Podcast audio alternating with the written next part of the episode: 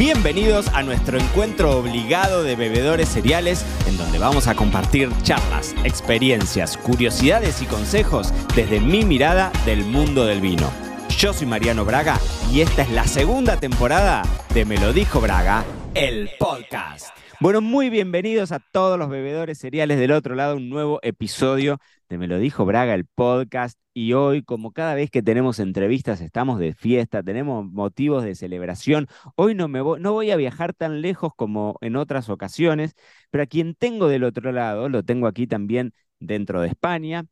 Pablo se llama Pablo Orio, él es enólogo de Muga, que es uno de los íconos de los vinos de Rioja con Pablo estuvimos en contacto el año pasado, que nos vimos en la bodega, le estaba prometiendo recién tras bambalinas que lo tengo que volver a visitar, pero hoy quiero que hablemos de un tema del que no se habla tanto dentro de una región en donde mandan los vinos tintos.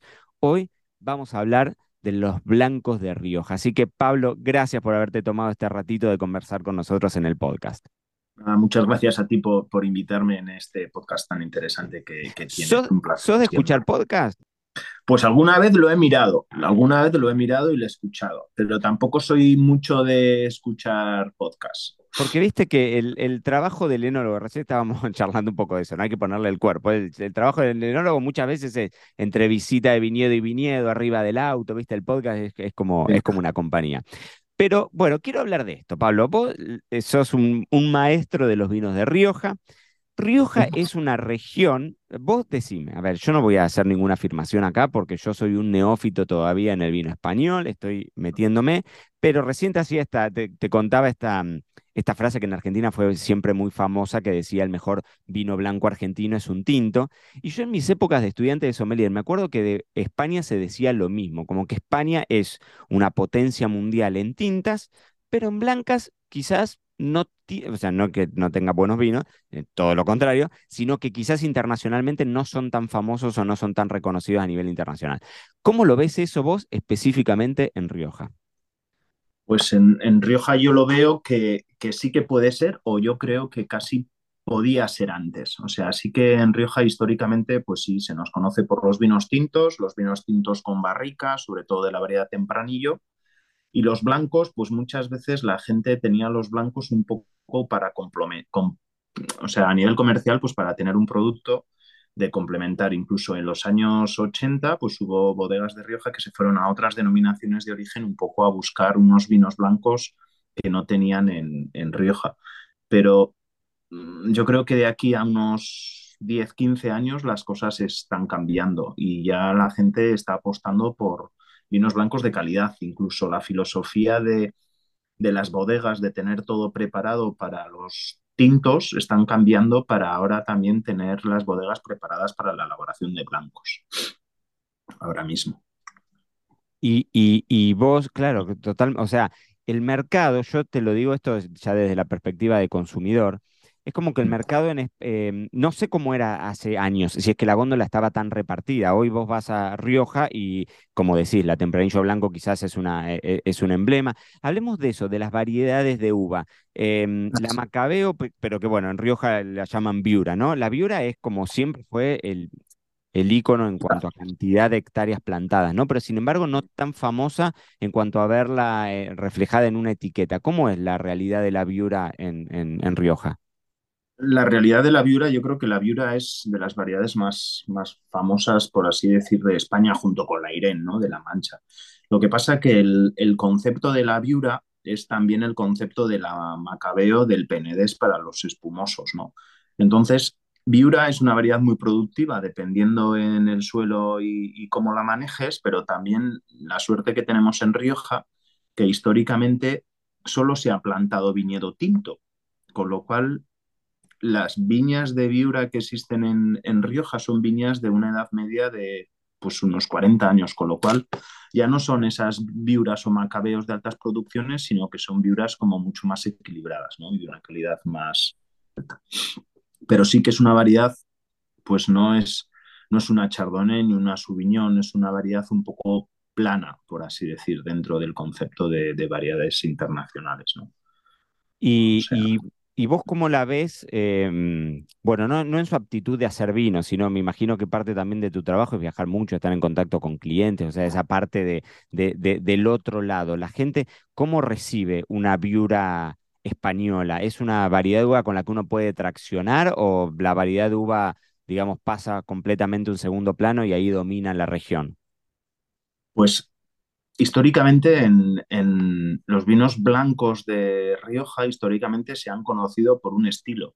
O sea, siempre cuando a nivel internacional se cata un vino blanco y un vino blanco en la cual la madera domina, siempre se dice que es un vino blanco riojano, porque no se podría decir que vinos blancos que usen madera, pues se podría decir que es el chardonnay y tal, pero, pero en el caso en el que se vea claramente que no es un chardonnay, siempre se dice que es un vino blanco de Rioja. ¿no? Entonces, yo creo que ¿por qué se utilizaba la madera? Un poco para dar complejidad a una variedad como era la viura que no lo tiene, ¿no? Entonces, en ese sentido, sí que la viura, pues, pues en ese sentido, pues no es lo que todo el mundo le gustaría tener, ¿no? Aunque luego se puede sacar muy, muy, muy buenos vinos gracias a, pues eso, al viñedo viejo y al ir trabajando en bodega y en viticultura. Y Pablo, ¿es usual ver a la viura como, como, digamos, corte mayoritario, como parte mayoritaria? Hay en general corte porque también, eh, digamos, en Rioja vos podés plantar verdejo, sauvignon inclusive, que son variedades que tienden a tener una acidez un poco más marcada, ¿o no? Sí. Como para complementarlo, digo. En Rioja, por ejemplo, lo que en Rioja ahora mismo se podría decir que hay como, como dos estilos, ¿no? Ahora mismo hay bodegas que estamos apostando con, unos, con unas variedades como podrían ser la maturana blanca, la garnacha blanca, con una base de viñedos viejos de Viura. Y luego también hay otro tipo de bodegas que están apostando por también con esa base de Viura, pero con variedades más internacionales como la Sauvignon Blanc o, Chardonnay. ¿no?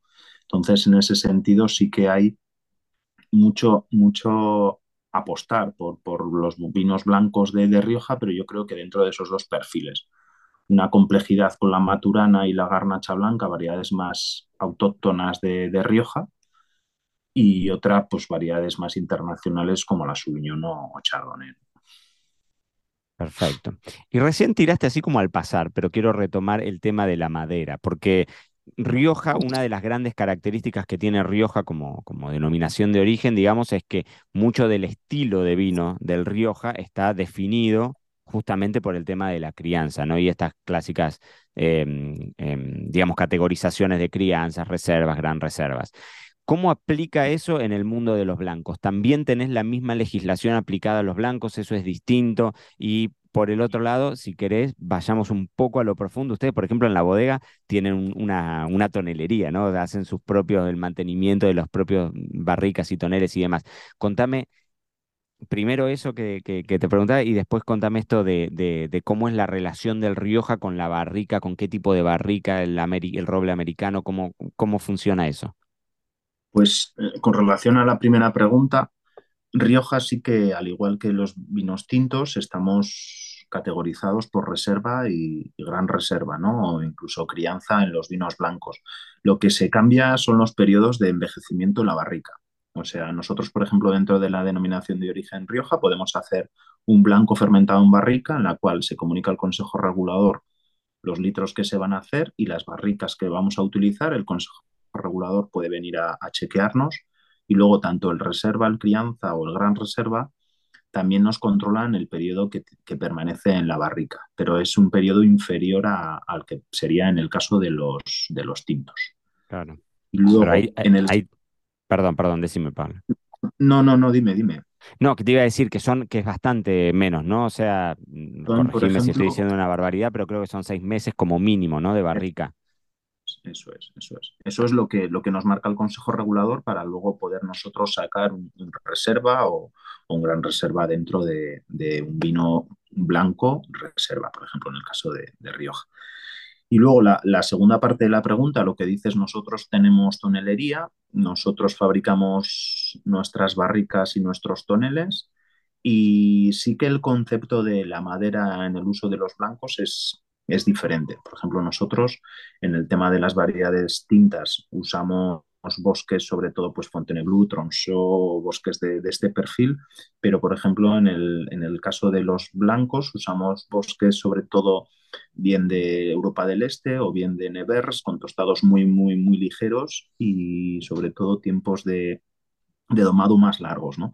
intentando que sí que tenga complejidad el, por los aportes un poco de, los tostados, pero no, pero no tenga complejidad, pero que no tenga complejidad por el tema de, los tostados, o sea, en ese sentido. Perfecto. Y Pablo, ¿cómo es el tema de la, de la, o sea, cómo le ves la punta de la pirámide, ¿no? La altísima gama a nosotros, yo te voy a, te voy a hacer una comparativa de un mercado que, que, domino más, que es el del argentino, que es que en Argentina siempre se descreyó, si se quiere, de los vinos blancos, pero cuando empezaron hacer quizás Catena Zapata, que empezó con el estudio del Chardonnay, y empezaron los críticos internacionales a ponerle más puntajes a esos Chardonnay que a los propios Malbec, es como que la industria en general viró y dijo, pucha, pará, nosotros somos buenos en tintos, pero tenemos un potencial para ir con los blancos. A veces la alta gama es como la que tracciona una categoría entera. ¿Cómo es esa sección, esa punta de la pirámide de la alta gama de los blancos en Rioja? ¿Existe? ¿Cómo, cómo y qué potencial le ves vos si es que existe o está ahí en desarrollo? No, sí que existe. O sea, incluso antes buscando un poco de información, me aseguraba de que, por ejemplo, el primer vino blanco español que tuvo 100 puntos Parker fue un Marqués de Murrieta y Gay, gran reserva del 86. O sea que eso ya dice mucho dentro de, una escala de, pirámide, ¿no? Y luego también dentro de los viñedos singulares que se ha creado en, Rioja, ahora mismo ya hay viñedos singulares de variedades blancas, o sea, de, viura, con parte de, sobre todo son viñedos de parcelas muy viejas en las cuales hay blanco, no solo viura, sino también hay variedades, pues como puede ser algo de torrontés, algo de malvasía, un poco de garnacha, un poco de variedades que históricamente se, plantaban en Rioja. Claro. Y, e, Esa torrontés no tiene nada que ver con la torrontés gallega ni con la torrontés argentina, ¿no? No, no, no, no tiene nada que ver. claro, y, y, esa, esa es la famosa albilla eh, mayor, esa famosa de Castilla-León. Sí, en principio creo. Sí, sí, sí. Y, Pablo, ¿y qué, y, qué, ¿y qué despierta esa torrontés? ¿Tenés algo plantado? ¿Tenés experiencia vinificando algo de esa torrontés? No, no, no porque prácticamente es, es minoritario. Para, que te hagas una idea, es un 0,08% de, de la superficie plantada de blanco de Rioja. O sea, son parcelas, o sea, serían viñedos como muy muy esporádicos dentro de viñas, ya viñas dentro de una parcela que seguramente pues tendrán muchos problemas de virosis, las cuales pues ya no son yo creo que ni representativas dentro de lo que se podría considerar una torrontés histórica, ¿no? de, lo que podría haber existido. Claro, perfecto, perfecto. Y última pregunta, si no te robo tanto tiempo, porque te, quiero, te, quiero, te quiero explotar porque me parece interesantísimo lo que estás contando. ¿Cómo es el tema de mm, cómo se ve, el, va a sonar un poco rara la pregunta, cómo se ve el futuro en, en el contexto de una denominación de origen, ¿no? Una denominación de origen en donde vos tenés delimitado ciertas características que tiene que cumplir el vino, recién estábamos hablando de esto de, de, de las categorizaciones y demás, y que muchas veces el futuro está puesto en probar cosas nuevas.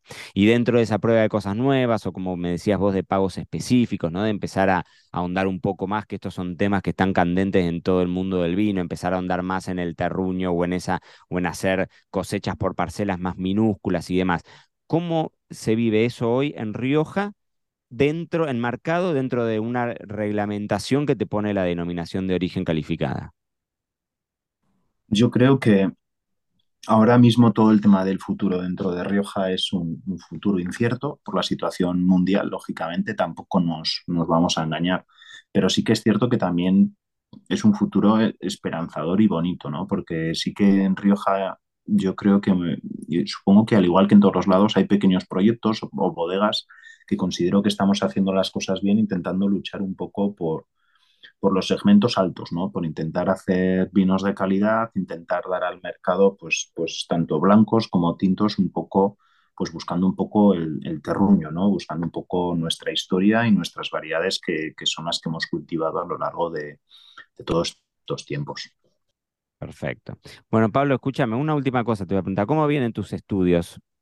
Para, eh, ¿cómo, ¿En qué situación está eso? ¿Estás muy castigado o venís bien?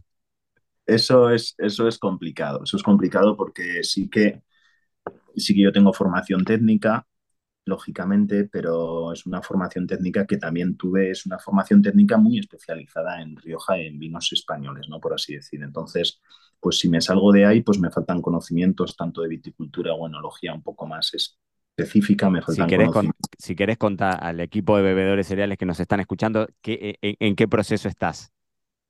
Pues ahora mismo estoy en el Stage 2 del Master of Wine y este año sí que sí me tendré que sentar a, a disfrutar de cuatro días de examen. Pues, ¿En, dónde, ¿En dónde los haces esos exámenes? En Londres. En Londres.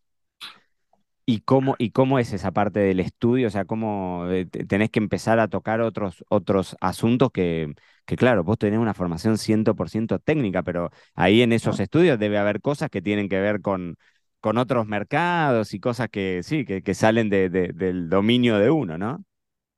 Sí, al final la terminología o la definición de un Master of Wine yo creo que es un, alguien que tiene que saber como de todo, ¿no? O sea, que nunca le puedas pillar en un renuncio. Seguramente a nivel muy concreto de las levaduras, por ejemplo, de la nutrición de las levaduras a la hora de las diferentes, ta, ta, ta, pues, pues el hombre sabrá cuatro cosas, pero, pero no lo pillarás en un renuncio nunca. O sea, que en lo cual en ese sentido pues también dice mucho. Sea, de que conoces zonas, conoces vinos, siempre se dice un poco de, ¿y aciertan los vinos? Pues acertar, por ejemplo, muchas veces los vinos no es la cuestión. Lo que no puedes fallar, por ejemplo, es el estilo y la calidad. O sea, tú puedes decir, por ejemplo, un vino, un chardonnay de Chablis de un muy buen productor, pues tú a lo mejor lo puedes llevar a, a un clima, yo que sé, a Oregón, Chardonnay, de también un muy buen productor. Y dices, joder, es que se ha ido muy lejos pero, pero no tan lejos si tú los defines dentro de que la bodega esa de Oregón quiere hacer un estilo Chablis con una calidad muy alta, etcétera, etcétera. O sea, muchas veces es muy complicado, pero lo que no, lo que no se puede fallar son los estilos y las, y las calidades. eso sí que hay que tenerlo muy claro. Claro, y ahí tendrás una formación en cata intensiva, ¿no? ¿Cómo haces para, para probar vinos de distintos lugares y demás. ¿Tenés grupo de estudio? ¿Estás ahí eh, al pie del cañón? Ahí estamos, ahí estamos el grupo de el grupo de españoles, de los cuales hay dos argentinos muy buenos. ¿Quiénes y, están? Pues están ahí Fernando, Fernando que está, este tiene una bodeguita en, en esto, ¿cómo se dice? En Mélida. Y luego está Ricardo, que está trabajando para el grupo Peralada en, en Barcelona.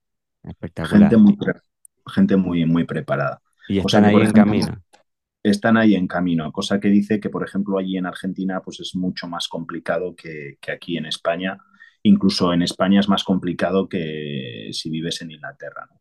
Claro, totalmente, ¿no? El acceso a vinos del mundo, seguramente, si estás en Inglaterra o en Estados Unidos, debe ser más fácil, sin duda, sin, sin, sin, sin lugar a duda.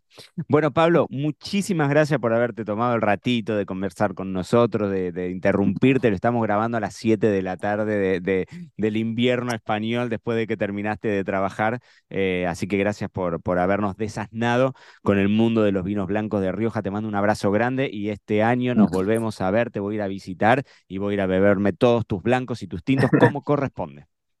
Muchas gracias. Pues allí te espero y catamos y pasamos una mañana o tarde fantástica. Te mando un abrazo grande, Pablo. Adiós. Un abrazo. Hasta luego. Chao, chao. Y esto fue todo por hoy. No te olvides suscribirte para no perderte nada y que sigamos construyendo juntos la mayor comunidad de bebedores cereales de habla hispana. Acá te voy a estar esperando en un próximo episodio.